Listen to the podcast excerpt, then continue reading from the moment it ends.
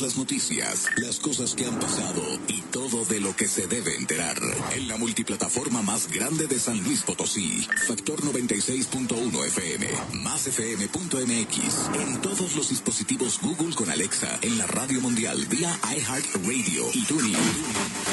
Y en vivo, en video y audio por Facebook Live. Esto es MG Noticias con Jesús Aguilar.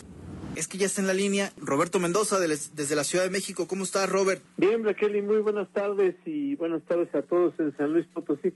Pues fíjate que eh, yo creo que eh, al menos eh, la parte de las corcholatas que tú pues muy bien has comentado, pues yo creo que ya está muy planchado, ¿no? Digo, la lucha desde mi punto de vista es solo entre Marcelo Ebrard y Claudia Sheinbaum y en última instancia pues a mí me parece que es pues solo una manera en la que Claudia Sheinbaum pues va a llegar a ser la candidata de Morena. Yo no creo pero sería muy extraño que Marcelo Ebrard eh, llegara.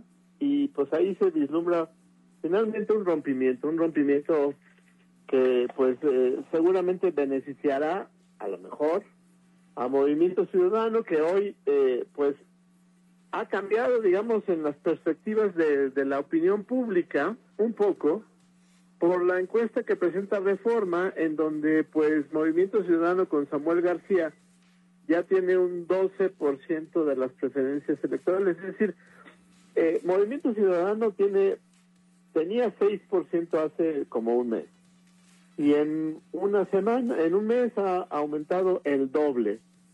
Marcelo Ebrard tiene ahorita 43%, 41, depende de la encuesta que tú veas. Y entonces si le sumemos si le sumamos a este 12%, pues ya es bastante competitivo.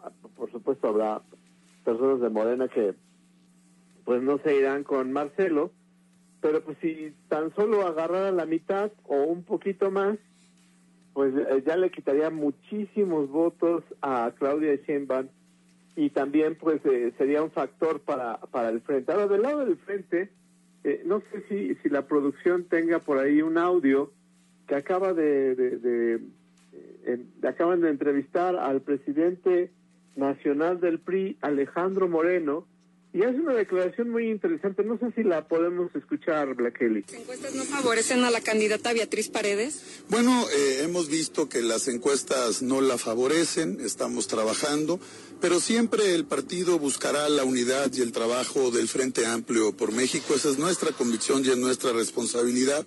Y queremos dejar claro que para nosotros lo más importante es el Frente Amplio por México y el partido desde estos días está haciendo una reflexión profunda para tomar la mejor decisión siempre. ¿La candidata Beatriz Paredes va a declinar? Mira, yo te diría que hoy lo importante es construir por nuestro país, trabajar juntos y en equipo. Beatriz Paredes es una mujer de Estado, es una mujer responsable con este país, es una mujer comprometida y estoy seguro que Beatriz tomará siempre la mejor decisión, que es estar al lado de México. Como bien saben, hemos tenido reuniones permanentes en el partido con la estructura partidista y el día miércoles tenemos una reunión para dar una posición clara. El PRI va a emitir una posición y daremos lo que piensa el partido, cómo va el partido y lo vamos a dar con mucha contundencia y con mucha firmeza el día miércoles en un mensaje. También dejar claro que para nosotros lo importante es no permitir que Morena siga destruyendo este país. Para eso se hizo el Frente Amplio por México, para detener a Morena. Morena es la peor tragedia que le ha pasado a México. Están destruyendo este país y en ese contexto vamos a revisar para construir a la candidata más competitiva. La fortaleza del Frente Amplio es ese. No vamos a permitir que Morena siga destruyendo este país y por eso, como les dije, el miércoles nos vemos y daremos la posición del partido. Muchas gracias. Pues, sí, interesante, parece que le está midiendo el agua a los camotes, ¿no? Pues más que eso, déjame te doy contexto. Eh, desde la semana pasada se, estaba comentando, pues cuándo iba a ser la plenaria de diputados y senadores. Primero habían quedado que iba a ser en el, en el CEN del partido, en, en Insurgentes Sur, digo Norte, perdón, en este partido pues grandioso y, prácticamente pues soviético y luego eh, ayer se comentó que no, que ya no iba a ser en el partido, sino, sino iba a ser en un hotel de reforma.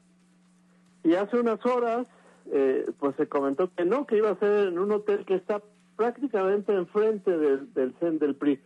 Y se cambió, eh, pues, eh, la, la agenda de lo que iba a pasar.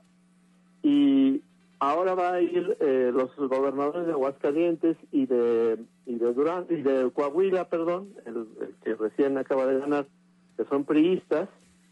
Y pues resulta que antes estaba eh, pues agendada Beatriz Paredes para el miércoles y ahora se cambió por el gobernador de Coahuila.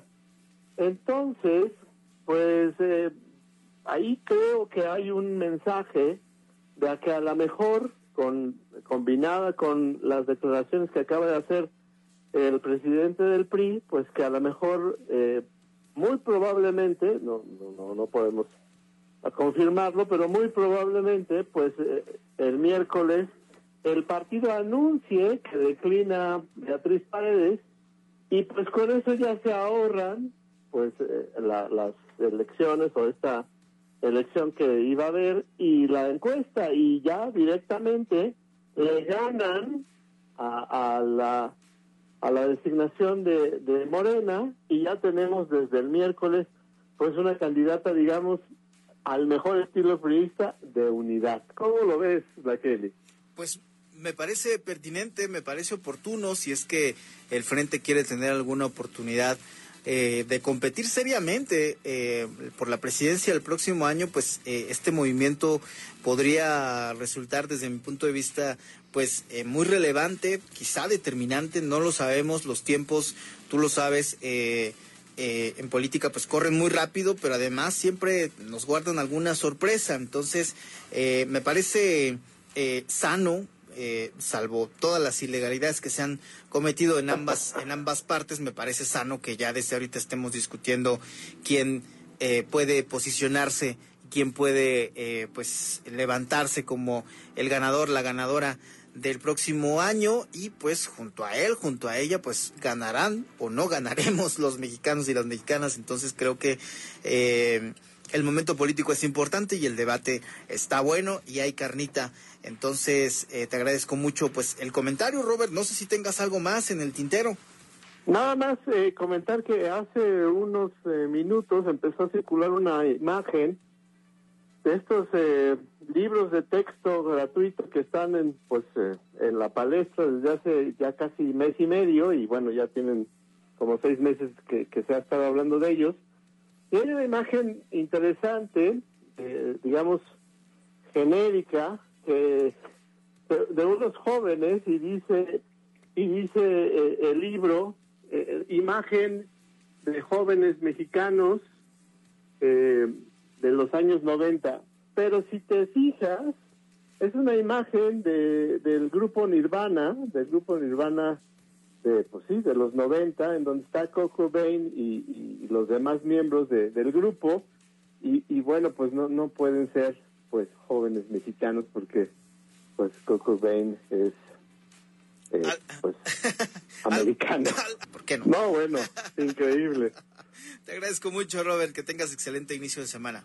Igualmente, que un abrazo a todos. Un abrazo, éxito en todo. Número uno en audiencia. Número uno en credibilidad. Número uno en cobertura. MG Noticias. Información en toda su extensión.